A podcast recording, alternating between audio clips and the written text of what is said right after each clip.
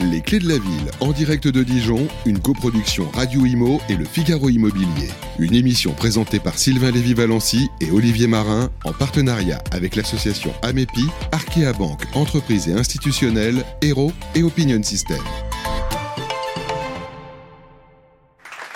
Bonjour, bonjour à toutes et à tous et bienvenue dans ce numéro des Clés de la Ville, nouvelle saison, seconde saison. On est toujours ravis d'être avec vous et là je euh, vais vous faire découvrir, on va vous faire découvrir euh, cette bonne vieille ville de Dijon pour essayer de découvrir à la fois l'habitat, la culture, mais aussi une approche un petit peu différente. C'est notre saison 2 des Clés de la Ville avec euh, l'ensemble de nos partenaires et bien sûr, je suis accompagné pour ce numéro de cette deuxième saison de Olivier Marin, rédacteur en chef du Figaro Immobilier. Comment ça va, Olivier ah bah, Ça va très bien. Bonjour, très heureux d'être là pour euh, cette saison 2 avec vous, Sylvain. Et donc, cette émission mensuelle euh, proposée par Figaro Immobilier et Radio Immo, eh bien, tous les mois, c'est le contexte. On se déplace dans une ville de France pour prendre le pouls, pour plonger au cœur d'une cité, par extension son territoire, pour parler immobilier, bien sûr, mais pas que. C'est aussi révéler des secrets du passé, évoquer des réalisations architecturales, se projeter dans l'avenir à travers le logement, l'urbanisme, les façons de vivre et d'habiter. Ça, c'est notre promesse, c'est décrypter les tendances, dévoiler des projets, livrer les principaux enjeux d'une ville avec des reportages, des témoignages de personnalités emblématiques de la ville. Alors après Nantes, Lyon, Paris, Toulouse, Caen, Lille, Annecy et Montpellier, nous voici à Dijon. Et au sommaire de l'émission, tout d'abord notre grand témoin, on est fiers de l'avoir ici sur le plateau, c'est le maire de la ville, le maire de Dijon, François Repsamen. Voilà, sous vos applaudissements. Thank you. François Repsamen, maire de Dijon, président de Dijon Métropole, ancien ministre, et puis auteur justement d'un rapport qui a fait beaucoup parler sur le, sur le logement. On accueillera également dans l'émission Éric Casier de l'association Amépi, avec qui on va parler immobilier ancien. La rénovation sera à l'honneur avec Pierre Leroy, cofondateur d'Iro, président de la French PropTech. Et puis on aura le plaisir également d'accueillir sur notre plateau, on va parler d'immobilier neuf avec Aurélien Deleu, le directeur du marché immobilier d'Arkea Banque et Territoire et puis Jean-François Buet, président de l'agence Buet, ancien patron de la Fédération nationale de l'immobilier, qu'on aura le plaisir d'avoir ici même. Donc un beau programme, mais tout d'abord Sylvain, si je vous dis Dijon, l'édito, c'est à vous.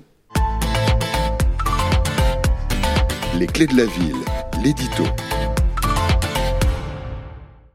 Dijon, vous le savez, est une ville où il fait bon vivre. Au VIe siècle, Grégoire de Tours donne la première description écrite euh, de, Divio. C'est une place forte, munie de murs très puissants, au milieu d'une plaine très agréable, où les terres y sont fertiles et fécondes. Les touristes s'y prestent aujourd'hui pour visiter la ville des 100 clochers ou goûter à la moutarde, mais tous ne savent pas qu'elle a longtemps été une grande cité viticole. Il arrive de tomber d'ailleurs sur une parcelle au pied d'un immeuble, Gevrey-Chambertin, Chambol-Musigny, Nuit-Saint-Georges, de quoi saliver la concentration de monuments historiques, le charme de l'architecture ancienne, ont valu au centre-ville euh, d'être classé, inscrit au patrimoine mondial de l'UNESCO en 2015. L'horticulture s'est développée dans la plaine des Roses, dont la rue des Roses et la rue des Fleurs conservent d'ailleurs le souvenir. À l'ouest est extraite la pierre de Dijon, très connue, dont les bancs veinés de roses ornent les plus beaux hôtels particuliers. Mais il n'y a pas que le centre-ville qui présente un intérêt. La périphérie, elle aussi, est attractive. Au nord, par exemple, on retrouve les quartiers de la Toison d'Or, du Palais des Congrès et du Cap Nord. Alors comment ne pas succomber à un tel charme? Il y en a pour tous les goûts, pour tous ceux qui ont envie de se prélasser au soleil et au bord de l'eau.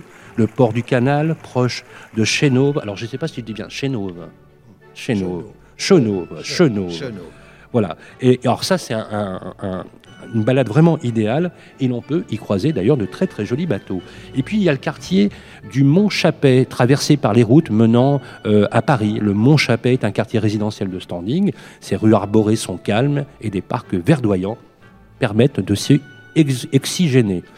Dijon a été, on le sait trop peu, une ville qui a euh, acquis les droits de l'homme, d'ailleurs, doit beaucoup, comme vous le savez. Un congrès mémorable s'est tenu ici, au Palais des Ducs, en juillet 1936 à l'une des rares époques où celle, celle du Front populaire, où la ville de Dijon était, comme aujourd'hui, dirigée par une municipalité de gauche, le député-maire Robert Jardillier. Euh, René Cassin, d'ailleurs, participait euh, à ce congrès qui a inspiré à la fois le préambule de la Constitution de 1946, qui renvoie encore celui de la Constitution, par exemple, de 1958. Et puis c'est un grand bâtisseur qui est né ici, vous le savez, c'est Gustave Eiffel. Je vous propose d'ailleurs de partir sur ces traces, monsieur le maire, de faire une halte à Dijon quand vous empruntez la route des Grands Crus. C'est un délice au point que beaucoup y jettent les amarres définitivement. Je vous propose qu'on regarde un reportage, des images signées Fabienne Lissac et notre camarade préféré, Alexandre Burkhardt. Écoutez.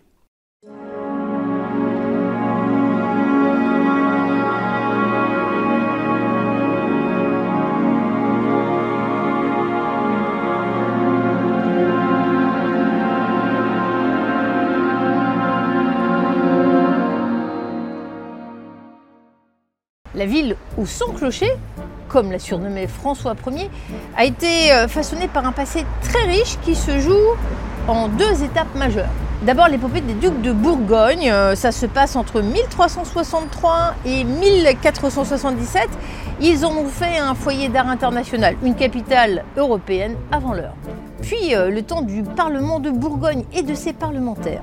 Ils façonnent la ville pendant trois siècles et la modèle entre son palais des États euh, et sa centaine d'hôtels particuliers. Vous allez les voir. Alors, les ducs de Bourgogne, effectivement, bah déjà, c'était eux qui ont fait construire l'enceinte qui a permis à la ville de se développer, d'avoir une certaine richesse parce qu'elle était protégée.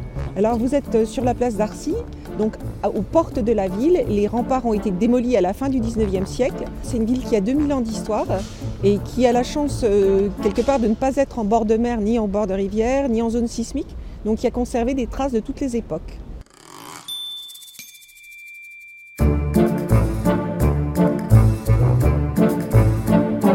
Là, on se trouve devant une euh, particularité euh, locale. C'est une échauguette. Vous voyez juste derrière moi euh, une petite pièce, c'est soit en forme octogonale ou cylindrique.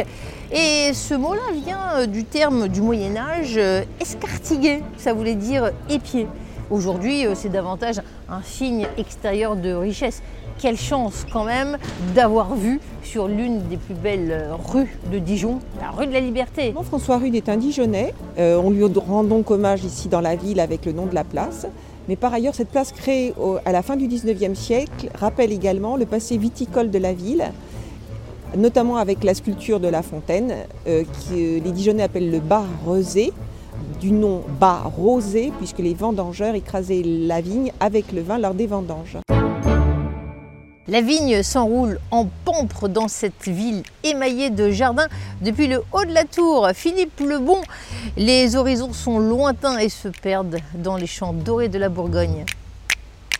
Comme l'escargot, Dijon s'est développé en cercle concentrique. Alors, les opérations récentes d'urbanisme ont cherché à ne pas casser euh, cette enveloppe polie par le siècle. La rénovation euh, de la place de la Liberté ou bien du musée des Beaux-Arts juste derrière moi en est emblématique. Alors, ici, on est place Jean Bouet devant l'auditorium de Dijon. Ce bâtiment-là, il est assez symbolique, assez fort, et surtout à partir de ce bâtiment, euh, on a eu, euh, avec le, nouveau maire, euh, une, inscription dans la nouvelle modernité de Dijon. Le, maire de Dijon actuel a démocratisé vraiment les équipements publics en en, créant davantage et surtout a créé cette dynamique constructive dans la ville pour la faire rayonner au XXIe siècle. Dijon a joué la carte du développement économique. Au 19e, la ville s'industrialise, les manufactures se développent, biscuits Pernod, cycle Théo, avec des produits phares comme la moutarde, le cassis et le pain d'épices, qui sont devenus les ambassadeurs de la ville. La thématique de la nature se décline sur beaucoup de monuments à Dijon, qui est littéralement peuplé d'animaux. Lion porte-poule, escargot sculpté, mouton armorié, et puis la chouette. C'est le porte-bonheur attitré depuis le 15e siècle des Dijonnais. On se doit de la caresser. Merci, merci beaucoup. On peut applaudir euh, Fabienne Lissac pour ce formidable reportage que je trouve, euh, que je trouve euh, très lyrique. Et finalement, ça nous donne une image des villes un peu différente. En tout cas, Monsieur le maire François Rebsamen, vous avez une bien jolie ville. Merci beaucoup d'avoir accepté notre invitation. Merci d'accueillir aussi, de nous laisser la possibilité dans cette salle de flore de déposer nos, nos plateaux. Et encore une fois, merci.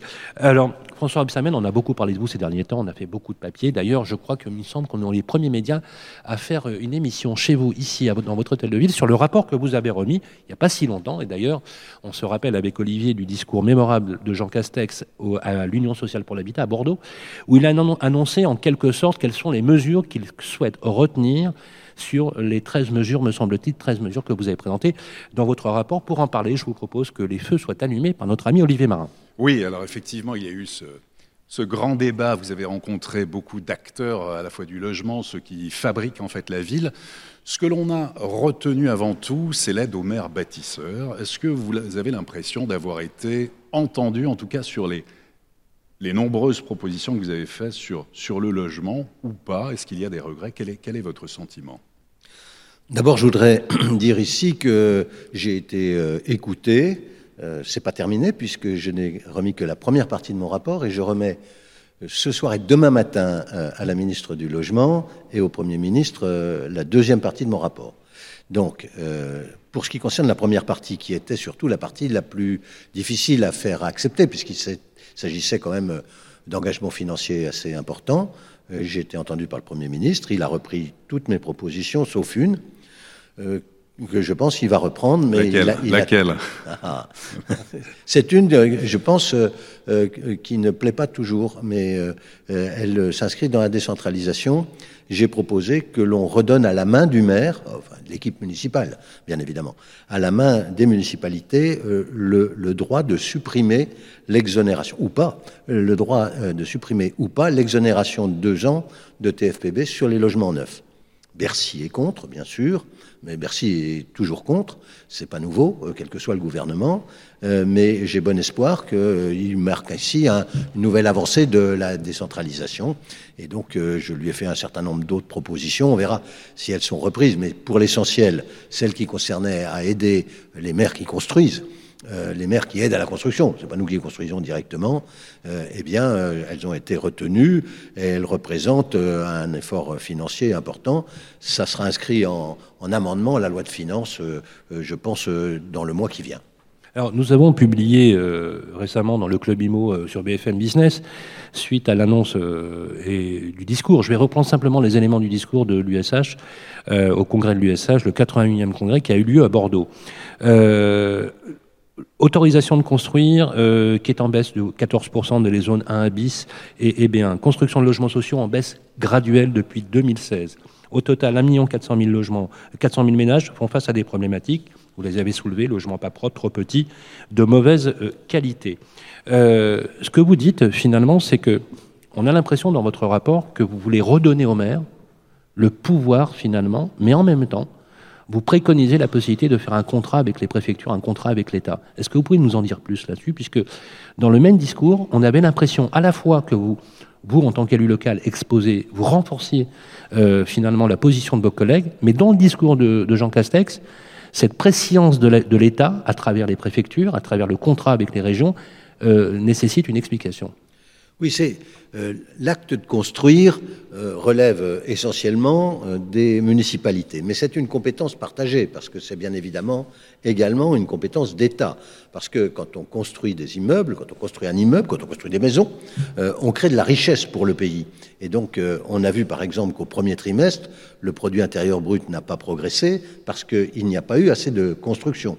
Et donc, ça a un impact national et il y a une politique nationale du logement à travers des grandes décisions qui sont prises.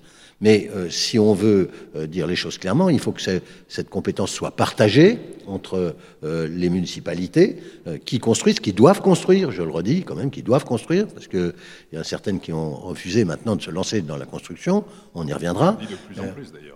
Oui, c'est un, un, problème majeur, parce que c'est un problème comment dire, euh, de, partage. Euh, c'est un problème euh, de, de, gens trop bien qui pensent pas aux autres. Moins, moins 47% d'instruction de permis de construire en moyenne. Hein. Oui, bien sûr, bien sûr, ça a reculé, pas, pas dans toutes les villes. Non, pas, dans toutes les villes. Pas de, pas de la même manière, heureusement, mais oui, il faut relancer ça. Et pour relancer, il faut intéresser les maires. Je, l'ai dit, c'est un peu cru comme formule, faut pas m'en vouloir, mais je suis comme ça. Mais les maires, c'est la carotte et le bâton. Euh, la carotte, euh, vous construisez, vous aidez, vous créez de la richesse, eh bien vous êtes récompensé. Le bâton, vous respectez pas la loi, vous êtes carencé, eh bien vous êtes sanctionné. Et, donc, euh, ce que j'ai proposé là, c'est pas le bâton, c'est la carotte parce que l'aide financière de, l'État est indispensable. Avec la suppression de la taxe d'habitation, c'est bien ça qu'il faut voir, il n'y a plus de lien, euh, euh, n'y a plus de lien euh, entre euh, l'occupant du- d'un appartement, d'une maison, euh, d'un logement et euh, la municipalité, puisque euh, bientôt, euh, dès l'année prochaine, il n'y aura plus de taxe d'habitation du tout pour tout le monde. Avant, il y en avait 30% qui ne la payaient pas. Maintenant, ce que ne savait pas le président de la République d'ailleurs, parce que quand il a fait le premier tiers, il avait oublié qu'il y en avait 30% qui ne la payaient pas. Mais euh, les deux tiers qui suivent, c'est-à-dire les, les autres personnes, 100% de la population sera exonérée de, de taxes d'habitation. Et si, quand on construit, il n'y a plus de taxes foncières, par exemple pour le logement social pendant 25 ans, ils ne construisent plus de logement social, parce que construire, c'est certes de la richesse nationale, mais c'est également pour les villes, on l'a chiffré, pour les municipalités, ça a un coût. L'accueil d'un nouvel arrivant, d'une nouvelle famille, eh bien, ça suppose des équipements publics, des écoles, etc. Et donc, on peut même chiffrer ce que coûte un nouvel habitant dans une ville. C'est ce que nous avons fait. Oui, Olivier. tout à fait. Et pour continuer, avant de rentrer bien sûr sur Dijon, la métropole, mais de- de- si on prend un petit peu de recul, beaucoup de professionnels, que ce soit d'ailleurs le président de la Fédération des promoteurs immobiliers, même certains maires nous disent il y a l'environnement qui est en train de prendre le, le dessus, en tout cas intellectuellement. Tout le monde dit il faut absolument construire, on en a besoin. Par contre, pas en face de chez moi, pas ici parce que ça pollue.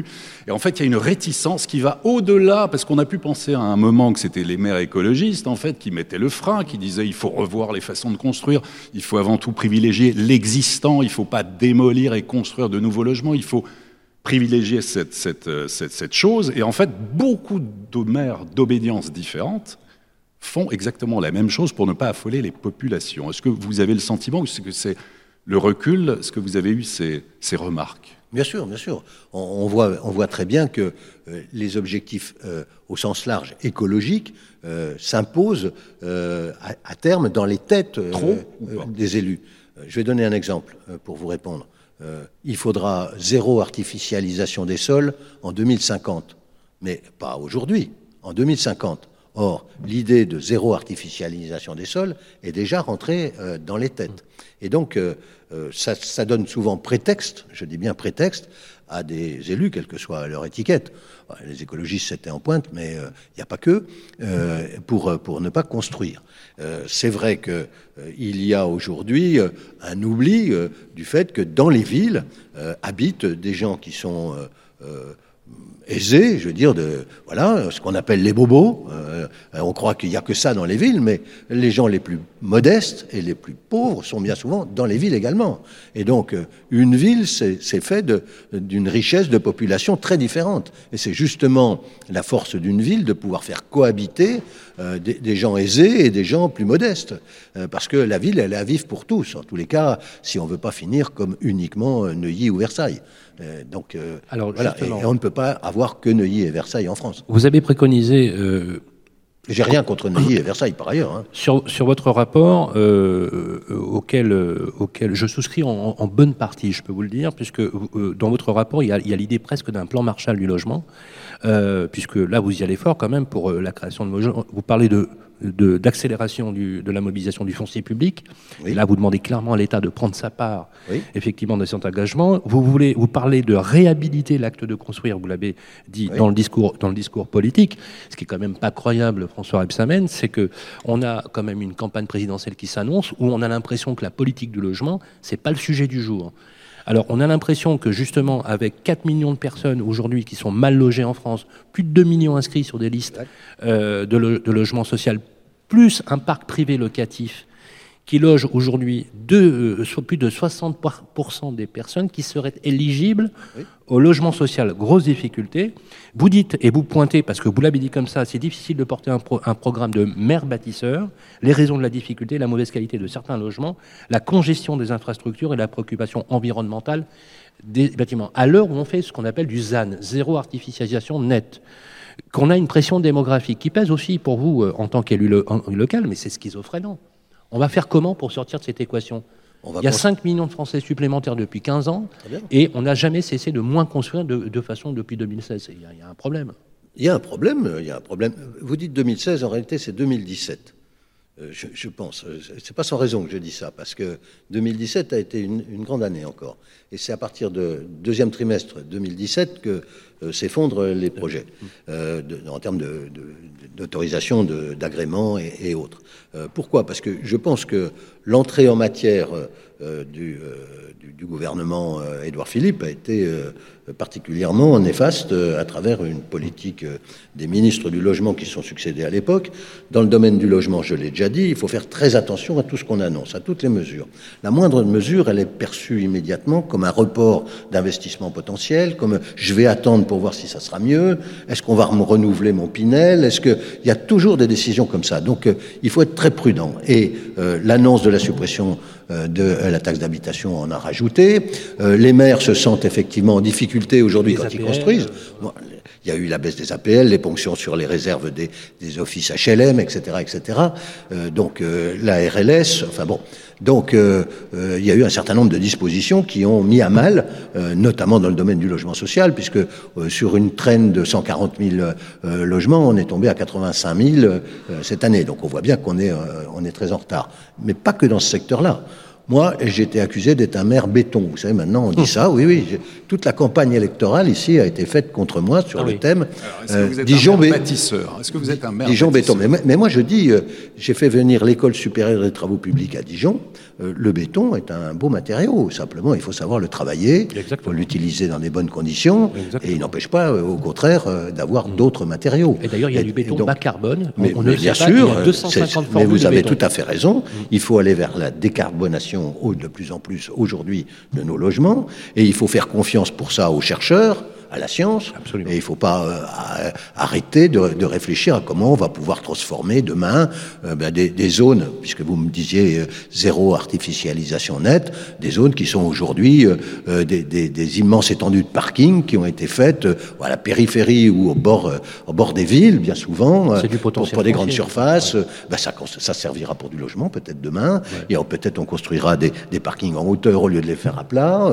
Il y a beaucoup de choses à inventer euh, demain. Et puis il y a du foncier à utiliser. Et pas que, pas que le foncier d'État stricto sensu, quoique lui aussi a beaucoup d'efforts à faire. Euh, et j'ai mis un certain nombre de dispositions qui, je pense, porteront leurs fruits, ne serait-ce que l'information euh, annuelle par l'État du foncier disponible, afin que tout le monde puisse voir comment on peut avancer. Parce que chaque administration veut garder son propre foncier, on le sait bien. Donc j'ai proposé un certain nombre de, euh, de manières de, d'aider les administrations à ne pas garder leur foncier, à ne pas le cacher, parce qu'elles le font souvent. Et puis il y a le foncier de la SNCF, il y en a partout. Euh, mais bon, la SNCF se transforme en agent immobilier. euh, Je pense que ça serait mieux qu'il se consacre à faire rouler les trains. Enfin, c'est personnellement, c'est ce que je pense. Donc, et que le, le foncier, on puisse l'utiliser. Euh, non, mais c'est, c'est, aujourd'hui, c'est les filiales immobilières de la SNCF, de la Poste, mais je mais connais oui. ça par cœur, Vous qui, avez qui gèrent ça, mais qui, de toute façon, vu que ce sont des rentes oui. acquises pour eux, oui. ils, ils cherchent pas aujourd'hui, bien évidemment. D'ailleurs, vous avez mis le point dessus. C'est- C'est c'est hyper polémique et en même temps, je, je suis ravi que vous l'ayez fait parce que vous avez, vous avez pointé l'immobilier autour des gares sur lequel il y a des potentiels aujourd'hui euh, pour le logement et, et vous l'avez démontré. On va vous poser des questions maintenant sur votre territoire, Olivier Marin. Oui, alors, où en est la construction neuve à Dijon, si on doit faire justement voilà, le point là-dessus? Où est-ce qu'on en est concrètement? Ouais, Elle se porte bien. D'ailleurs, il y aura. elle se porte bien. Elle se porte Donc bien. ça construit à elle, se porte, elle se porte même, si vous écoutez mes opposants, trop bien. Euh, donc, euh, parce qu'on construit beaucoup, et il faut construire beaucoup sur Dijon, euh, mais raisonnablement. Euh, la ville s'est développée, c'est la seule ville du Grand Est qui a gagné des habitants. Euh, moi, je suis plutôt Oui. fier. Donc, euh, euh, ce qui était il y a euh, 20 ans euh, un tournant, c'est-à-dire au début des années 2000, un tournant, soit Dijon restait une, excusez-moi de l'expression, un chef-lieu de province, euh, un chef-lieu de département, soit euh, Dijon prenait le, le- le virage de la modernité, de la construction, de l'évolution, et on est passé de 148 000, 149 000 habitants à 160 000 habitants aujourd'hui. Moi, je regarde cela. euh, on est passé devant Grenoble, ça, ça me fait plaisir, euh, pour des tas de raisons que je n'ai pas besoin d'expliquer. On est passé devant Angers aussi. Donc, euh, vous voyez, on est est, c'est une ville qui grandit, mais raisonnablement. Et puis, on a un horizon. En 2030, on sera à 170 000 à Dijon. Je parle Dijonville, hein, Oui, oui, centre-ville, bien évidemment. Et, et, euh, Et et niveau on de la peut le faire, on peut le faire en ayant euh, une, une construction heureuse. Euh, voilà, c'est ce que nous essayons de faire. Alors, C'est pas qu'est-ce que toujours c'est facile. qu'une construction heureuse? Bah, où, les que gens, c'est? où les gens se sentent bien euh, à vivre. C'est-à-dire Est-ce qu'il y a de- des opérations de co-construction avec les habitants? Est-ce que c'est quelque chose qui se fait ou, de l'habitat. Ben, Ou si, vous demandez à des Ouais. habitants euh, s'il faut con- co-construire, vous ne construirez plus. Donc, Ah, euh, donc vous, d'accord. moi, je, je suis clair là-dessus. Ouais. Euh, après, les aménagements autour, évidemment, il faut les faire avec les habitants. Mais l'acte de construire, c'est un acte qui est décidé par, euh, par, le- par les municipalités après avoir adopté un plan local d'urbanisme. Et si on peut faire un plan local d'urbanisme habitat déplacement, environnement, ça serait beaucoup mieux parce qu'on comprend que quand on fait cela, on construit plus haut là où il y a euh, des transports collectifs et euh, on s'éloigne de plus en plus pour faire des maisons. On peut faire des maisons en ville. À Dijon, on a un programme qui s'appelle euh, les, maisons en folie qui a été construit et puis on va avoir un, programme, on a un nom anglais, ça s'appelle Bell House, où il va y avoir 100 maisons. Donc à côté, il va y avoir une grande tour, et puis il y aura 100 maisons aussi. Euh, on, on essaie de gérer au mieux notre foncier pour, euh, euh, bah, pour le rentabiliser et puis pour, pour permettre aux gens d'être bien logés euh, dans des conditions différentes financières, bien évidemment, puisque c'est derrière ça le, le Vous problème. devez aller rejoindre bientôt Jean Castex et, et Olivier Véran, me semble-t-il. Oui. Euh, Je suis désolé, Il hein. nous reste trois minutes. Oui. Je voudrais vous poser deux questions. La première question, qui était un peu polémique. François Rebsamen, est-ce que vous êtes pour l'encadrement des loyers? Est-ce que je... Ça dépend des endroits. Ah, Ça dépend des endroits. donc à plusieurs vitesses. alors. Oui, oui, je, je pense qu'effectivement, mais le meilleur encadrement des loyers, c'est de construire. Voilà. Ma de réponse- fournir du stock. Ma, ma réponse, Voilà, de fournir des produits. euh, si on veut qu'on arrête un dérapage des prix, après il y a des pressions terribles qui sont dans les endroits. Euh, Paris en est l'exemple euh, euh, incroyable. Je veux dire, à Paris on paye pas beaucoup d'impôts locaux. Mais alors, par contre, euh, euh, la pression euh, foncière est telle que le prix du mètre carré dépasse l'entendement. L'entendement. Et ce qui, ce qui a complètement exclu les classes moyennes du centre de Ce Paris. qui a éloigné, bien évidemment, progressivement les classes moyennes, d'abord dans la première couronne, puis ensuite dans la deuxième couronne. Et les éloignés Et de l'emploi. faut s'imaginer que l'île de France, c'est 12 millions d'habitants. hein. Et vous Donc, voyez arriver les Parisiens justement ici à Dijon Est-ce Oui, qu'ils on- viennent Est-ce qu'ils font monter les Oui, prix ou au contraire ils contribuent à l'économie locale? Alors, les deux. Euh, il faut monter un peu les prix. Il fallait que les prix montent un peu. Oui, on, pas- on voit que ça monte plutôt pas mal à Dijon quand même. Oui, hein. ça, ça- cette dernière année notamment, enfin depuis un an et demi, ça, ça a augmenté, euh, les prix ont augmenté, mais c'est normal. Euh, et euh, on va construire, ce qui fait qu'on a des, prix qui étaient relativement bas, euh, sûrement parmi des 22 métropoles, parmi les, les derniers. Et donc que, que ça augmente un peu, bah, c'est pas mal. Ça montre la qualité euh, de, de ce qui est fait euh, aussi. dynamisme et l'attractivité de la ville. Et, et c'est attractif. Et il y a effectivement des Parisiens euh, et des Lyonnais qui viennent habiter, euh, et des Strasbourgeois qui viennent habiter. Comme ça, j'aurais fait le triangle, vous voyez, qui viennent habiter à, à Dijon. Alors, c'est pas encore une foule qui se précipite. Hein, faut pas non plus exagérer. exode Mais c'est un. euh, par exemple, les nouveaux arrivants. On a fait euh, une réunion l'autre jour. Il y avait beaucoup de gens qui venaient de Paris, qui s'installaient. voilà, dernière question, on va vous laisser aller. Nous sommes à l'aube d'une campagne très singulière des présidentielles. Euh, je vous en ai parlé tout à l'heure, c'est la politique du logement. Est-ce que vous, François Rebsamen, vous plaidez pour le fait que l'on centralise, que l'on donne un corps réel dans la campagne présidentielle qui s'annonce Est-ce que vous appelez de vos voeux que les candidats placent le logement au cœur des préoccupations? Ah, euh, le logement, c'est au cœur des préoccupations des Français. Euh, et pas que ceux qui en ont, euh, mais aussi pour ceux qui n'en ont pas. Et si on veut une société apaisée, on doit pouvoir loger tout le monde, quels que soient les moyens des uns et des autres. Et donc, euh, vu que je plaide pour une société apaisée, euh, oui, je souhaite que le logement soit mis euh, en exergue, mais non pas comme un élément de division de la population ou des enjeux politiques, mais comme un, un- une- un- un point de rassemblement qui Bien nous sûr. permette d'avancer, d'avancer ensemble, parce que c'est Vous indispensable. les connaissez bien, les candidats Est-ce que, vous percevez chez eux une réelle envie de- d'y aller D'avoir enfin une. Bah, en tous les cas, je, je vais dire quelque chose. Je, je perçois chez le Premier ministre, vous voyez, et euh, chez euh, la ministre du Logement, une envie, effectivement, d'aider euh, à la construction du logement et à faire euh, prendre conscience de l'importance euh, euh, du logement. Euh, et c'est moi qui dis ça. Merci, Merci beaucoup François. Rebsamen. Applaudissements François pour François Rebsamen qui nous a fait l'honneur d'être parmi nous, maire de Dijon. Je gage que nous reparlerons bien évidemment du rapport. Je me permettrai d'ailleurs à nouveau de vous solliciter, monsieur le maire, pour venir vous voir. Je vais vous laisser l'aller. Merci encore une fois d'avoir pris le temps de passer par le plateau. Merci à vous. Merci, à vous. beaucoup. Et bien maintenant, mesdames et messieurs, ce que je vous propose, c'est qu'on va enchaîner avec notre prochaine euh, séquence. On va parler bien et surtout de bien en parler avec Parlons bien. À tout de suite. Les clés de la ville, parlons bien. C'est le moment de faire un coup de projecteur sur l'immobilier, l'immobilier ancien à, à Dijon, avec notre invité en plateau, responsable local du fichier MEPI, euh, c'est Éric Casier. Bonjour. Oui, bonjour, merci de me recevoir. Bonjour Eric. Merci. Alors pour démarrer, trois chiffres clés, peut-être vous ne serez pas d'accord, mais on va voir trois chiffres clés. Le premier, c'est 2370. Qu'est-ce que c'est que 2370 C'est le prix moyen au mètre carré, prix médian au mètre carré d'un appartement dans l'ancien à Dijon, selon les statistiques des notaires, avec bien sûr de fortes disparités, puisque je crois que dans le centre-ville, on atteint largement le double. Deuxième chiffre clé, c'est 9, comme 9%, ça c'est la hausse des prix dans l'ancien pour un appartement à Dijon sur un an, ce qui prouve là aussi l'attractivité, le dynamisme dans le domaine. Et puis le troisième chiffre clé, c'est 256 000. Qu'est-ce que c'est que 256 000 ben, C'est le prix moyen d'une maison ancienne à Dijon, avec là aussi une hausse de prix sur un an, on est autour de 5%. Dijon qui est toujours très bien classé dans le palmarès des villes où investir, mais aussi les palmarès du cadre de vie. Vous qui êtes l'un des meilleurs spécialistes de l'immobilier à Dijon, vous allez nous éclairer. On va prendre avec vous là les clés de la ville, peut-être les clés des champs, nous donner peut-être là aussi des bons plans selon les quartiers. Tout d'abord, comment se porte le marché, l'activité du marché immobilier à Dijon actuellement? L'activité se porte plutôt bien, même euh, c'est une activité excellente. On a une petite baisse qu'on retrouve dans d'autres villes en France euh, actuellement depuis, on va dire, euh, le mois de juillet, mais rien de catastrophique. Mais quand vous dites une baisse, une baisse de quoi? Une baisse de prix Une baisse d'activité un peu d'activité. C'est-à-dire quoi les, les- les transactions ralentissent?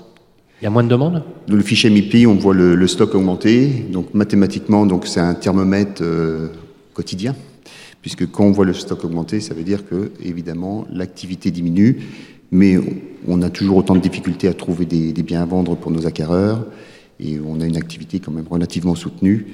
Nous sommes à plus de 2300 mandats euh, rentrés au fichier MIPI depuis le 1er janvier, ce qui est une très très bonne année. Et sur les chiffres donnés par les notaires, vous dites c'est vrai, c'est exagéré, c'est pas vraiment ça. Quel, quel- quel est vous, vous, votre sentiment sur le terrain quand Les on chiffres parle de- de ces 3 2370 euros là? Oui, les chiffres des notaires, c'est les, c'est les chiffres de tout le monde. C'est ce- c'est ceux qu'on leur transmet, que les ventes de particulier à particulier. Donc, euh, s'ils annoncent 2300 euros, Oui, ça me semble. les actes authentiques de vente. Voilà, absolument. exactement. Ça me semble vérifié et vérifiable. Donc, euh, effectivement, ça correspond globalement un, prix moyen sur le, sur le marché, oui. Et la hausse de prix de 9% sur un an, ça vous l'avez senti? Vous vous êtes dit là il se passe quelque chose à Dijon parce que 9% c'est pas c'est pas rien quand on voit les augmentations dans d'autres villes. 9% sur un an, c'est quand même important. C'est un peu plus discutable, on va dire, ça dépend du bien. Ça dépend de la rareté du bien. Forcément, il faut toujours prendre un peu de recul avec les chiffres, l'analyser en fonction du bien qui est à vendre, du marché. Euh, les biens rares, évidemment, ont monté plus, les biens plus courants, Ouais. c'est toujours pareil. on va, Alors. par- on va parler maintenant des quartiers, euh, Oui. si vous voulez bien, Olivier Marat. Les quartiers, alors lesquels les- si, si on doit prendre une photo de Dijon, décrivez-nous un petit peu voilà les, les Voilà, on est parisien, on veut investir à Dijon. Non, je Alors. plaisante, mais on va dire, on va dire, voilà, euh, donnez-nous les bons plans, euh, et, et les quartiers euh, qui fonctionnent bien, les quartiers émergents, les quartiers en renouvellement urbain aussi. Euh, Alors, ce qu'il faut bien comprendre, c'est qu'à Dijon, vous êtes sur un marché qui est relativement cohérent. Donc, nous avons tout- évidemment deux quartiers qui sont phares à Dijon de- historiquement, le quartier Montchappé que vous avez cité euh, tout à l'heure, et le quartier des Allées du Parc. Et effectivement, c'est des quartiers qui sont prisés, un peu plus haut de gamme, peut-être de bobos, comme euh, disait François Zamel. non, quand on dit haut de gamme, ça veut dire qu'en fait, on a une catégorie de la population qui peut se l'offrir et pas d'autres. Exactement. Voilà. Non, mais on va dire les choses comme ça. Donc, euh, Exactement. ça se gentrifie un peu quand même. euh, on voit bien. Oui, mais dans ce, au cœur de ces quartiers, il y a quand même des immeubles qui permettent l'accession sociale, il y a quand même la- l'accession à la propriété des primo-accédants. Il y en a pour tous les goûts et pour tous les prix. hein. Euh, moi, je, il y, a- il y a du choix. il y a du choix et il a n'y a pas de quartier moins bon qu'un autre. Il y a simplement des différences de prix euh, qui s'expriment en fonction de l'endroit. Quartier du Mont-Chapet, quartier euh, le Des Allées du Parc. Des allées du parc. Est-ce qu'il y a d'autres quartiers émergents? Aujourd'hui, des quartiers émergents qui, commencent à se développer, qui n'étaient pas forcément investissables, euh, si on peut dire les choses comme ça, il y a quelques temps, et qui le deviennent À bord de gare, par exemple, euh, ou des quartiers en renouvellement urbain, reconstruction. L'urbanisme à Dijon, c'est quelque chose quand même qui est assez euh, sage et assez constant. Pour ma part, on a des quartiers comme la Toison d'Or qui, ont- qui sont construits déjà maintenant depuis plus de 25 ans. La, construction est terminée depuis peu de temps, qui sont aussi euh, très intéressants. Nous avons des, quartiers effectivement de au-dessus vers les Bourroches euh, qui sont intéressants. On a le choix. On peut, on peut, euh, on peut habiter là où on souhaite. Et pour visualiser justement, qu'est-ce que l'on peut avoir, par exemple, pour 200 000 euros ou 300 000 euros à Dijon? 200 000 euros, qu'est-ce qu'on peut avoir? Où est-ce qu'on se situe Un couple de primo-accédants, par exemple, qui a un budget de 200 000 euros. C'est un beau budget pour un primo-accédant à Dijon. Bon, ah, Déjà. d'accord. Ok, un Oui. primo-accédant, c'est quoi son budget moyen On va être plus sur euh, 160, 170 000 euros, D'accord. je pense. Ok. Hein. 200 000 euros, euh, on, peut, on peut avoir un 3 pièces, 70 mètres carrés à peu près. Dans le centre-ville Non. Non, pas dans le centre-ville. Non. Dans quel quartier Quartier Toison d'Or, quartier euh, des Bourroches, bord du canal. On peut avoir euh, également un quartier, euh, trouver un 4 pièces vers le quartier du Drapeau également. hein, c'est quelque chose que j'ai vendu il n'y a pas longtemps. Euh, pour 300 000 euros, on ne touchera malheureusement pas une, maison individuelle à Dijon. Les maisons individuelles, on a vu que c'était très, important dans Dijon, en a beaucoup, avec un peu de terrain. hein. J'ai eu le plaisir d'en visiter une très belle hier. Alors justement, j'aimerais qu'on parle un petit peu de la, ce qu'on appelle la première. Il y a une première couronne hein, à Dijon. On peut le dire ou pas On peut le dire, Périphérie. ouais. Bon, c'est quoi les, les- les secteurs les plus porteurs dans le bassin en dehors de Dijon Vous voyez, dès qu'on bouge un peu en dehors de la ville? Alors donc, euh, première couronne, après, donc on va retrouver le quartier de la Toison d'Or. Et puis après, nous avons les, les villes de la communauté de communes, euh, Saint-Apollinaire, Quetigny, euh, à l'est. Ça, ça marche, hein, ça, ça le vent en poupe. On- Saint-Apollinaire marche euh, Au fort. niveau, au niveau mobilité urbaine, On a une ville avec un très beau réseau de mobilité Mhm. qui s'appelle le tram. On l'a supporté, euh, la construction pendant de nombreuses années, mais il faut, faut avouer que c'est une réussite.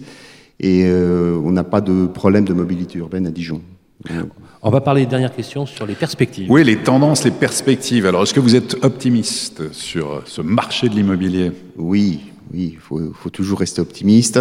Bon, je ne ferai pas, je serai pas le grand devin de, l'immobilier, je- c'est pas ma prétention. Euh, pour ma part, je pense qu'on va retrouver une situation euh, normale que l'on a connue avant la crise sanitaire, puisqu'il faut comprendre que cette crise sanitaire nous a empêchés de travailler pendant euh, plusieurs, on va même dire plusieurs mois, et que on, a- on avait tous vécu en tant que professionnels un rattrapage et on a beaucoup travaillé. Aujourd'hui, c'est une tendance nationale puisqu'on parle de 1 200 000 ventes en France cette année, ce qui est énorme. Euh, on bat record sur record, mais on a ce, ce rattrapage. Applaudissements pour Éric Cazot. Et nous allons enchaîner avec euh, notre prochaine séquence, la séquence Parlons bien mieux. Les clés de la ville, bien mieux, avec Hiro. Alors, on accueille avec nous Pierre Leroy, Pierre Leroy, cofondateur de Hiro et président de l'association French PropTech France. Applaudissements pour Pierre Leroy. Pierre. Ça me rappelle Pierre Bernard. Alors Pierre, de quoi on va parler? Alors, euh, première question. Alors on a, partagé ensemble sous une autre marque la- notre première, euh, notre première saison. Euh, vous avez créé une nouvelle marque qui s'appelle Hiro, H E 2 E Hiro. Euh, quelle est la genèse de d'Hiro Juste pour qu'on en, on en sache un peu plus? Déjà, je suis absolument ravi de repartir pour euh, un deuxième tour de piste avec vous euh, cette saison. Alors, pour répondre euh, à, à votre question, cher Sylvain, euh, Hiro, c'est la dernière entreprise issue de notre Fabrica Startup EP. Euh, on sait que la rénovation énergétique, c'est un enjeu clé aujourd'hui. Et, euh, et l'idée, on sait que c'est aussi un parcours du combattant pour ceux qui se lancent dans, dans, la, dans la rénovation. Et donc avec Hiro, l'idée c'est de libérer les bonnes énergies et, euh, et de proposer aux particuliers une solution en ligne pour simuler et obtenir toutes les aides afin que le projet euh, de rénovation et de financement aboutisse et se passe bien. Ça s'appuie sur euh, maintenant euh, quelques années d'expérience, puisqu'on avait déjà accompagné 130 000 chantiers de rénovation énergétique. 130 000 chantiers depuis 2007. Hein. Exactement. Donc euh, là, l'idée, c'est d'avoir réussi à faire du, du, du, simple avec Hiro euh, et à simplifier quelque chose qui est très complexe aujourd'hui et, et, permettre de, de, de, clarifier le parcours. Alors je vais vous dire, hein, les amis, euh, ceux qui nous écoutez, ceux qui nous regardez, la rénovation énergétique, c'est énergétique, c'est la dent creuse. Hein, c'est vraiment toute là comme ça, c'est vraiment, on en parle tout le temps. C'est 30 ans de chantier, 40 ans de chantier, on ne sait plus par quelle boule faire. Je ne vous parle pas des galères que c'est quand on prend un dossier de rénovation énergétique. Il faut être syndic de copropriété, euh, polytechnicien pour comprendre et essayer de décrypter les aides entre ma prime rénov, les ALEC, l'ANA, oui, l'ADEME. Ma prime rénov qui cartonne, hein, qui marche alors, très attendez, très bien. Alors, qui, alors, côté, il y a mais vous avez, de dossiers 800. Mais vous avez raison, Olivier, Absolument. qui cartonne puisqu'on a atteint les 800 000 dossiers 800 000. cette année, alors que l'année dernière, ils étaient à peine à 250 000. Tu me diras, l'année dernière, c'était un peu particulier. Néanmoins, ça reste quand même complexe, c'est un sujet complexe. Alors moi, ce que j'aimerais, c'est qu'on entre, et c'est le principe des clés de la ville. Euh, Pierre, expliquez-nous quelles sont les spécificités, les spécificités de Dijon pour la rénovation énergétique. Donc, comme euh, la saison dernière, notre équipe data a travaillé euh, le, le, sujet des différents territoires. Donc, oui, parce qu'il faut rappeler que vous disposez de centaines de milliers de données qui vous permettent de faire vos analyses. Exactement, ce qui permet effectivement de rationaliser les choses. ce qu'on peut dire sur, sur Dijon, c'est déjà que c'est une ville qui est, qui est on a à peu près 160 000 habitants, très ouverte à l'innovation. Par exemple, c'est une des premières smart cities avec le projet On Dijon. Ouais. Une sais... des premières en Europe. Hein. On l'avait lancé au MIPIM il y a quatre, pratiquement 4 ans. C'était exceptionnel, avec, François Rebsamen. Exactement. Et puis elle possède aussi le label Site Énergie depuis 2015, euh, qui avait comme ambition et qui a comme ambition de dépasser la fameuse directive européenne des 320, euh, ce qui implique, rappelons-le, de réduire à minima de 20% les émissions de gaz à effet de serre, d'augmenter de 20% l'efficacité énergétique et de porter à 20% sa part d'énergie renouvelable. Le souhait de Dijon, c'est d'aller au-delà de ça. Donc il y a une vraie ambition euh, politique sur le sujet. Côté démographie, c'est un des enjeux euh, forts ici, c'est que le poids des seniors augmente. Euh, on est passé de 18 à 23% entre 1999 et 2018, et ces seniors sont dé désormais déjà bien plus nombreux que euh, les moins de 20 ans, ce qui a mécaniquement des impacts sur le logement notamment. Donc avant la crise sanitaire, vous disiez tout à l'heure, les prix stagnaient à Dijon et depuis la crise, la tension immobilière flambe. On est à plus 5, plus 10% euh, selon les quartiers et le type de bien en moyenne. Et pour réduire cette fracture démographique, Dijon cherche donc à relancer la production de nouveaux logements. Euh, on a bien entendu qu'on avait un maire bâtisseur et, euh, et ça s'est confirmé tout à l'heure. Donc euh, malgré tout, il faut savoir que Dijon affiche encore des, des, tarifs très attractifs. Le prix moyen au mètre carré est à peu près de 2240 euros pour un appartement et de 3100 euros pour une maison. Donc on peut dire que la maison avec jardin est un rêve accessible à Dijon. Alors, merci pour ces précisions. Où est-ce qu'en est Dijon aujourd'hui du point de vue de la rénovation énergétique des immeubles, de l'habitat collectif Déjà, le sujet de la rénovation énergétique, il est crucial euh, ici, car il y a une forte amplitude thermique avec des hivers froids et euh, des étés plutôt chauds. Donc, ce qu'on peut dire, c'est qu'il y a à peu près 7% du parc de logements à Dijon qui a été rénové en 15 ans, ce qui est une, plutôt une belle performance comparée à beaucoup d'autres métropoles. La ville est engagée pour la rénovation du parc de logements privés avec euh, un gros effort qui est fait sur les, copros et, euh, notamment euh, la création d'une plateforme locale dédiée à la rénovation énergétique qui s'appelle Renova, Renoveco Dijon Métropole. Donc, si on analyse, maintenant les, DPE, donc le fameux diagnostic de performance énergétique, la précarité énergétique touchera à peu près 17% des habitants de la métropole. Ah, quand même. Donc, si on regarde les résultats pour les appartements anciens, on observe un profil de DPE relativement classique avec une majorité de D euh, et de E.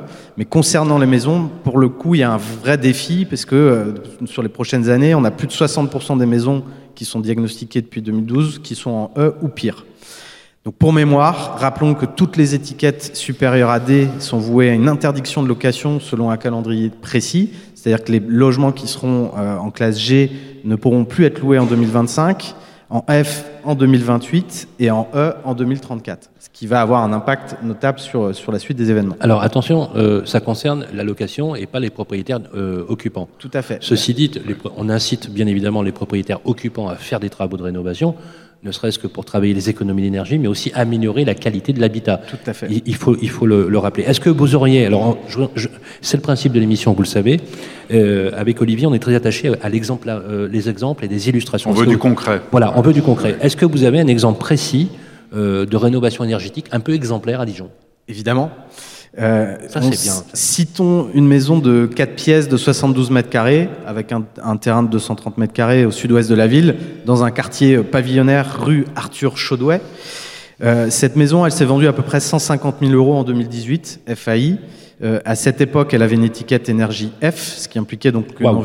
une- une valeur d'environ 7% inférieure au marché. Ah, quand même, c'est 7%, hein, le, le La, décalage. hein. la fameuse valeur verte, en tout cas, la décote qu'on peut imaginer.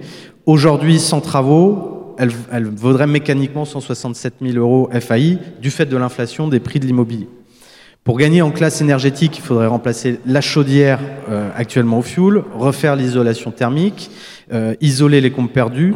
Et donc, il y a à peu près 25 000 euros de travaux à engager pour, euh, pour rénover cette maison. Il faut savoir que cette maison, elle est occupée par un couple avec euh, enfants, avec donc un revenu fiscal de référence de 50 000 euros, ce qui va euh, leur permettre d'obtenir à peu près 8 500 euros d'aide et donc de passer le coût des travaux de 25 000 à 16 500 D'accord. euros. Avec ma prime rénov. Hein. Exactement, ma prime rénov, ma prime énergie, les aides, les aides disponibles. Donc ce qui n'est pas neutre. Hein.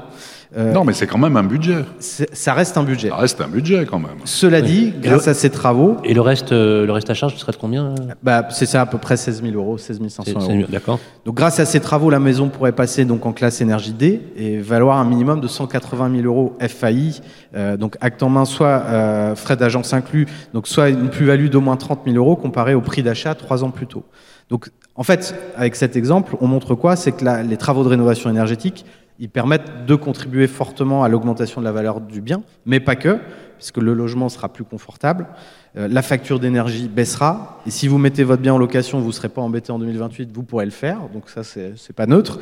Et puis, vous, si vous le vendez, il partira globalement beaucoup plus vite, puisque la rotation des Donc biens rénovés- c'est triplement vertueux. Quoi. Exactement. J'améliore la qualité de l'actif, la gestion de l'actif, puisqu'effectivement je gagne quasiment 10% en, en, en va- en valeur verte. C'est pas neutre. Hein. Nous, on a des statistiques très précises là-dessus, c'est réel. Deux, confort dans l'habitat. Trois, économie d'énergie. Exactement. Donc on voit que favoriser euh, finalement le sujet de la rénovation énergétique des logements peut être un très bon vec- vecteur de dynamisation à, à- Dijon et un bon moyen finalement d'attirer des jeunes actifs et, euh, et des familles. Le tout, c'est d'être quand même bien accompagné, parce que la rénovation énergétique, est aussi, euh, il peut y avoir beaucoup d'arnaques et beaucoup de gens qui se Ah ouais. précipitent là-dedans. Donc l'accompagnement, c'est clé. hein, Il absolument l'accompagnement pour Alors, la rénovation énergétique. C'est ce que fait, c'est ce que fait Hiro, c'est ce que fait votre groupe avec le groupe EP Énergie Prospective, mais c'est aussi, euh, il y a des sites comme le réseau Fer, hein, qui est très très bien. Euh, et puis il faut toujours rappeler qu'il faut choisir des interlocuteurs qui ont par exemple le label RGE, hein, Exactement, voilà, reconnu, l'éco-conditionnalité. voilà, reconnu garant de l'environnement. Euh, Il n'y a pas énormément d'entreprises hein, d'ailleurs qui ont, qui ont- qui ont Pas ces labels. Je voulais juste, euh, en complément, c'était pas prévu, mais je vous me permettez de le faire. Vous savez, euh, euh, le, le- le- le- le législateur s'est penché, mais dans les études, sur comment financer le reste à vivre, hein, Oui. le reste à, pardon, le reste à charge pour la rénovation énergétique. Et il y a un projet qui a été développé, un, un crédit distribué par la Banque Postale et par quelques réseaux bancaires qui s'appelle le prêt avance mutation. Je ne sais pas si vous le connaissez. Le prêt avance mutation, c'est-à-dire qu'en fait, euh, c'est pas un crédit qui est assis sur des conditions de ressources, mais sur l'hypothèque du bien. Tout à fait. Donc en fait, c'est un nantissement du bien. L'avantage du, du, du prêt avance mutation, c'est que c'est comme un prêt in fine, c'est-à-dire que voilà, il reste 16 000 euros à monsieur et madame euh, avec un enfant, c'est pas évident, hein, ils les ont peut-être pas. Eh bien, ils ont la possibilité de souscrire un crédit à avance mutation, de payer les intérêts pendant la durée du crédit, et ils ne rembourseront le capital nominal qu'à la vente du bien. Même si c'est dans 10, 15 ans, 20 ans, 30 ans, etc. Avec une inscription euh, en hypothèque, c'est donc un contrat très long, un contrat de prêt très long. Je trouve que c'est une top alternative pour ceux qui, qui sont bloqués parce que le reste à charge est trop élevé. Tout à fait. C'est directement issu du rapport Sitchell euh, qui a été. Voilà, euh, Olivier Sichel qui a, qui a publié son rapport et qui a abouti à ce produit. Vous, vous trouvez ça plutôt favorable Ah bah, Absolument, je pense que ça peut déloquer, euh, en tout cas ouvrir le marché et permettre à des gens qui ne savaient pas financer ces travaux de pouvoir le faire. Eh ben, j'en ai su beaucoup plus sur la rénovation éner- énergétique de Dijon. Applaudissements pour Pierre Leroy, fondateur, cofondateur de Hiro, président de euh, Énergie Prospective et président de French Protect France. Merci à vous. Et on enchaîne tout de suite avec notre prochaine séquence. Parlons territoire. Les clés de la ville. Parlons territoire avec Arkea Banque. Et nous avons le plaisir d'accueillir sur le plateau Aurélien Deleu, directeur du marché immobilier d'Arkea Banque. Bonjour. Bonjour. Olivier Marin. Alors, bah, on va parler de logement neuf et notamment d'aménagement du territoire avec vous, Aurélien Deleu. On va voir notamment le positionnement et, et ce que fait Arkea Banque et Territoire. Tout d'abord, peut-être deux, deux chiffres clés. 3500 euros par mètre carré, ça c'est le prix moyen d'un logement neuf à Dijon. Et puis au niveau de la promotion et de la construction, en 2020, les promoteurs avaient vendu près de 40 000 logements de moins qu'en 2019. Quelle est la situation aujourd'hui? Est-ce que ça redémarre? Mais avant tout, peut-être en, préambule, ce que fait Arkea Banque et Territoire. Merci Olivier. Euh, oui, donc Arkea Banque Entreprise Institutionnelle est une filiale du groupe Crédit Mutuel Arkea. Euh, on accompagne les entreprises de taille intermédiaire sur tous les territoires de France, avec une particularité, c'est qu'on est euh, très présent sur le financement de la chaîne, de tous les acteurs de la chaîne du logement et de l'immobilier, euh, du financement des collectivités territoriales, qui détiennent notamment des fonciers, du financement des aménageurs publics. On en a parlé tout à l'heure et c'est un des vrais sujets du rapport Epsamen, les établissements publics d'aménagement en zone tendue, mais également les entreprises publiques locales des collectivités territoriales. On peut donner un exemple hein, de l'entreprise publique locale du territoire, c'est la SPL AAD, qui est l'outil de la métropole pour fabriquer euh, des nouveaux quartiers, des nouveaux logements. Évidemment, les promoteurs immobiliers, les bailleurs sociaux, jusqu'à l'investisseur institutionnel.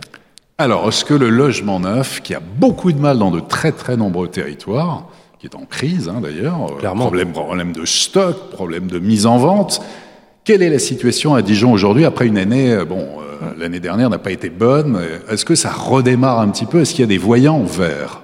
Alors oui, euh, Monsieur le maire l'a dit, hein, c'est une, une, politique qui est, euh, qui est dans le temps, avec une croissance, on va dire, raisonnée euh, de la production de logements. Il y a un chiffre qui est intéressant, c'est qu'on a la croissance du nombre de logements autorisés par an et de 10 logements pour 1000 habitants. Non.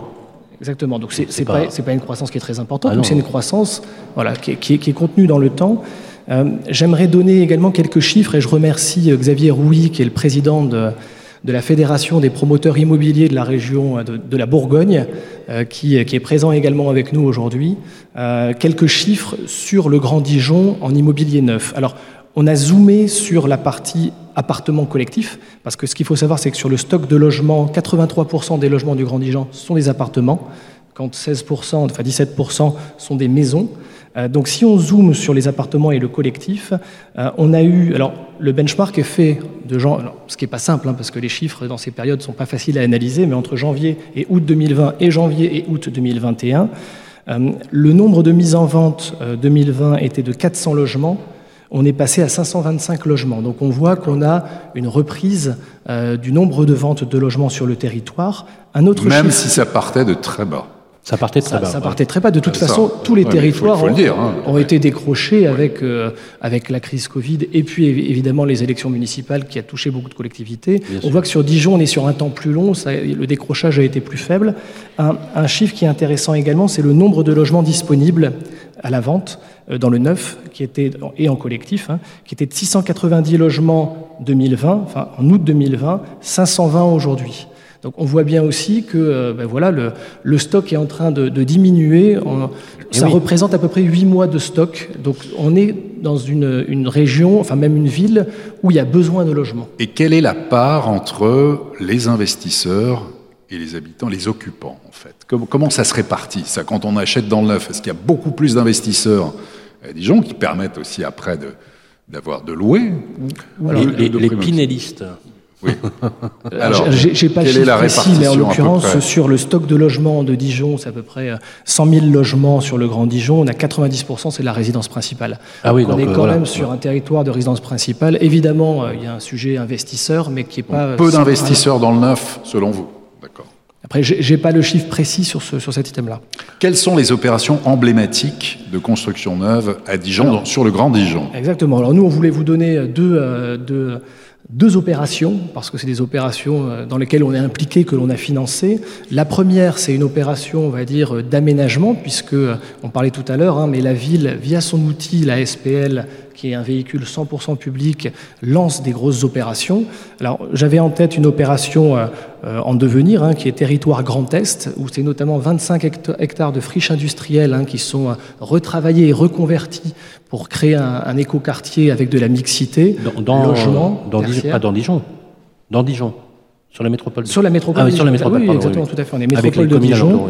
Euh, et, avec notamment une particularité, c'est que Dijon est attractif pas seulement pour les habitants, euh, mais également pour le monde économique, puisque M. le maire a réussi à attirer euh, la, Ligue régionale de foot qui vient implanter son centre de formation, centre technique et d'hébergement dans, dans, cette opération, qui est l'opération Territoire Grand Est, notamment sur le site des Pousseaux. Donc ça, c'est sur la partie aménagement. Évidemment, les, logements sont construits. Et je voulais vous donner un benchmark sur une opération voilà, qui, est en, qui est en train de sortir de terre, parce que souvent, le logement, c'est un temps qui est long, et de plus en plus long avec, malheureusement, les autorisations administratives. Une opération de logement neuf qui est faite par un promoteur national sur le territoire de 60 logements euh, qui se passe dans le quartier des Perrières, qui est à 10 minutes à pied de la gare, qui est un quartier euh, clairement en devenir, avec la moitié qui est vendue en logement social, logement social à Grand Dijon Habitat, évidemment l'office HLM du territoire, et l'autre moitié qui est vendue en accession maîtrisée, avec un prix de sortie qui est de 2920 euros du mètre carré. Donc on voit qu'on est encore en capacité sur certaines typologies de logements d'avoir de l'accession sociale maîtrisée euh, pour la population et pour les classes moyennes. Merci beaucoup. voilà, c'était nickel. Merci beaucoup. On a appris beaucoup de choses aussi sur les programmes neufs. Euh, merci à Aurélien Deleu. Applaudissements pour Aurélien Deleu.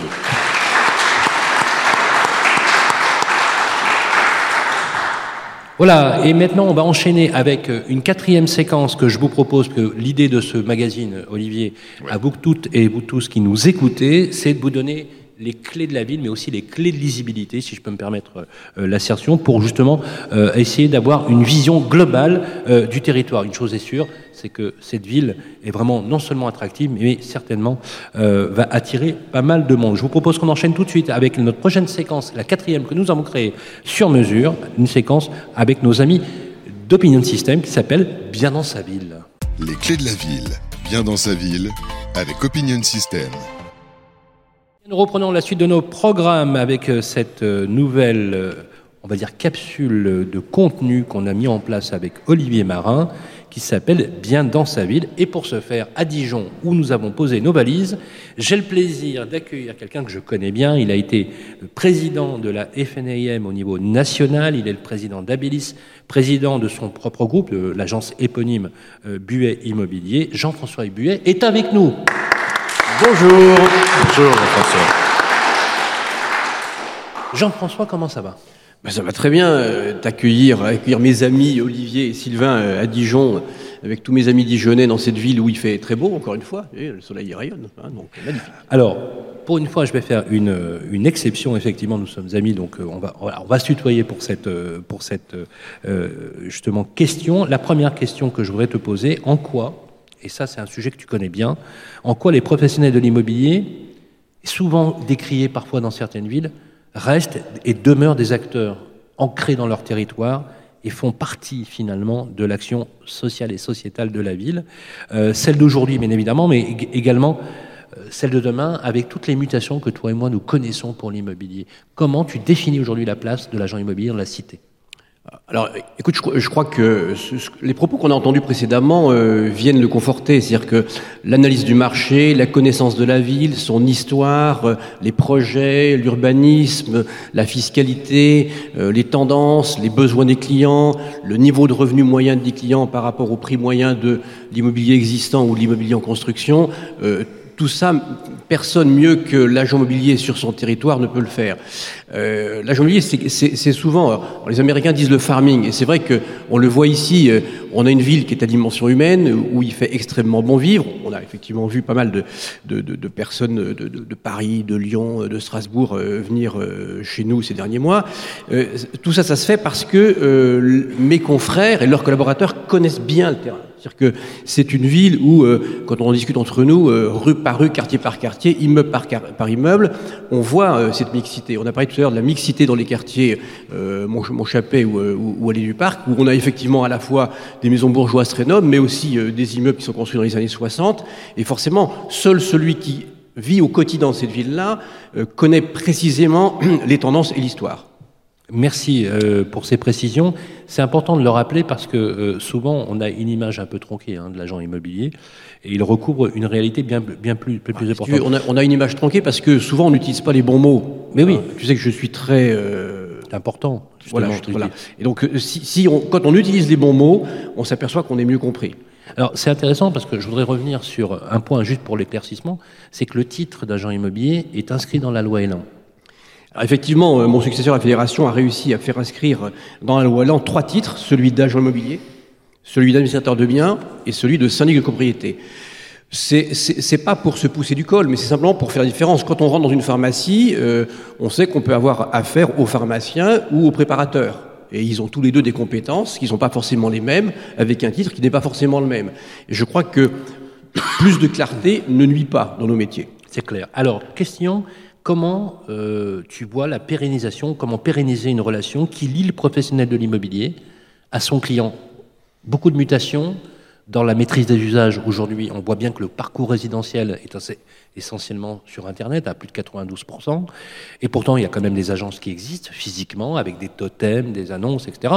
On avait, rappelle-toi, à une certaine époque, préconisé la mort de ces, de ces agences. Force de constater, non seulement qu'elles sont toujours là, mais elles sont réellement bien présentes.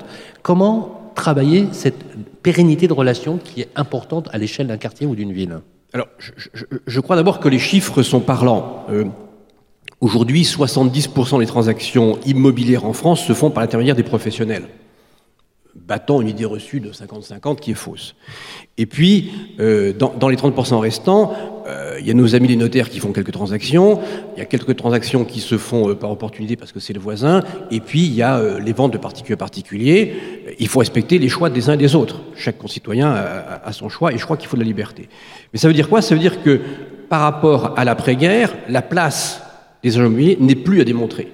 Et on est dans un marché libre où effectivement on peut euh, acheter ou vendre son appartement ou sa maison. On n'est pas obligé de passer par un agent immobilier. Je sais que certains confrères euh, voudraient que ce soit le cas. Je ne suis pas certain que ce soit la bonne solution. Je pense qu'au contraire, le fait que les gens soient libres permet de voir qu'en définitive, ils se tournent vers l'agent immobilier.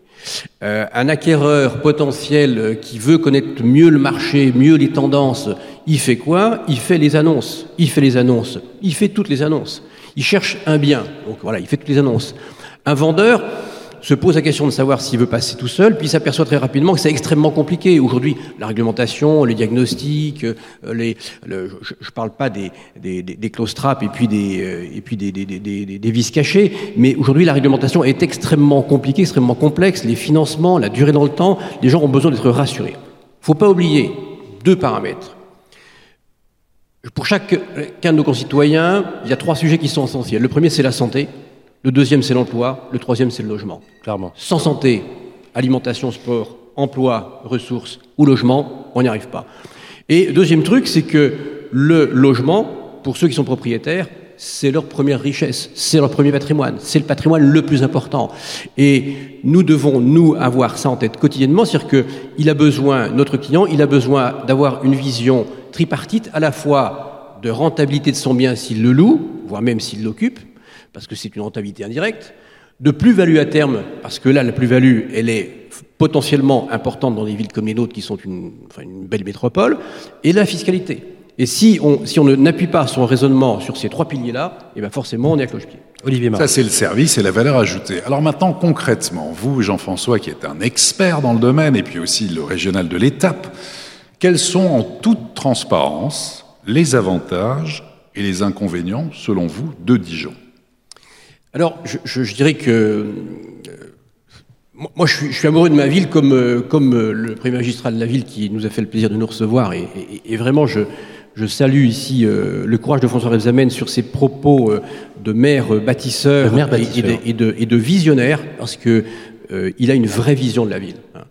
Hein. donc, les, avantages sont, sont très nombreux. C'est-à-dire que on est à une heure et demie de Paris en TGV, on est à 200 km de Lyon, de Nancy, de Genève, on est hyper bien placé, on est sur l'axe qu'on appelle Düsseldorf-Milan. donc Situation géographique. Au, milieu de l'Europe. on est, on est un petit peu loin de la mer. Voilà. Bon, alors, je, je, vais pas. c'est un désavantage. Je vais pas faire l'apologie du lac Kyr. Je préférerais faire l'apologie du Kyr tout seul. mais, mais sinon, on est près de la montagne. Ça mérite des applaudissements. On a une campagne. on a une campagne qui est exceptionnelle. Pour les chasseurs, il y a la forêt du Châtillonnais. Euh, pour, pour les amateurs de bonne chair, il y a quand même les vignobles au sud. Tout à fait. Hein, et Pourquoi puis, ils me regardent là À l'ouest, à l'ouest euh, on a la vallée, la vallée de Louche qui est magnifique, qui est escarpée. Sur l'est, on a la vallée de la Saône avec le canal de Bourgogne qui était une vraie richesse au 19e siècle. C'est une région qui était euh, très riche. Il suffit de voir les hôtels particuliers dans notre ville. Et c'est vrai que euh, nos concitoyens qui viennent à Dijon, le premier réflexe, ils disent ah, je ne connaissais pas. Et vraiment, c'est un émerveillement.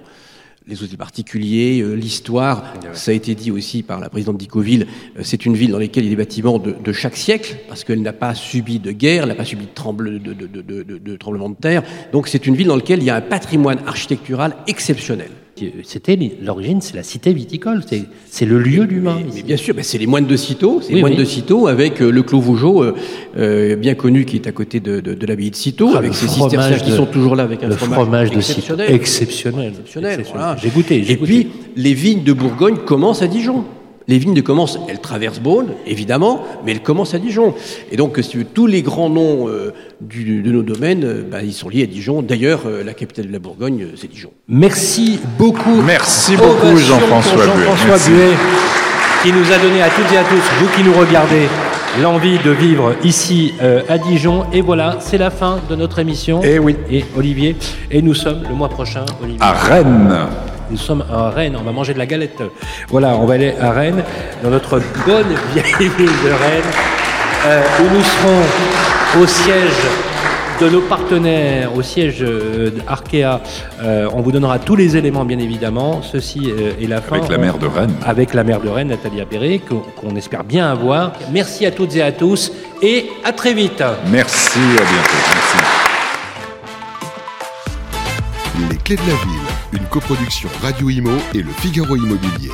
Une émission présentée par Sylvain Lévy-Valency et Olivier Marin en partenariat avec l'association AMEPI, Arkea Banque, entreprise et institutionnelle, Hero et Opinion System.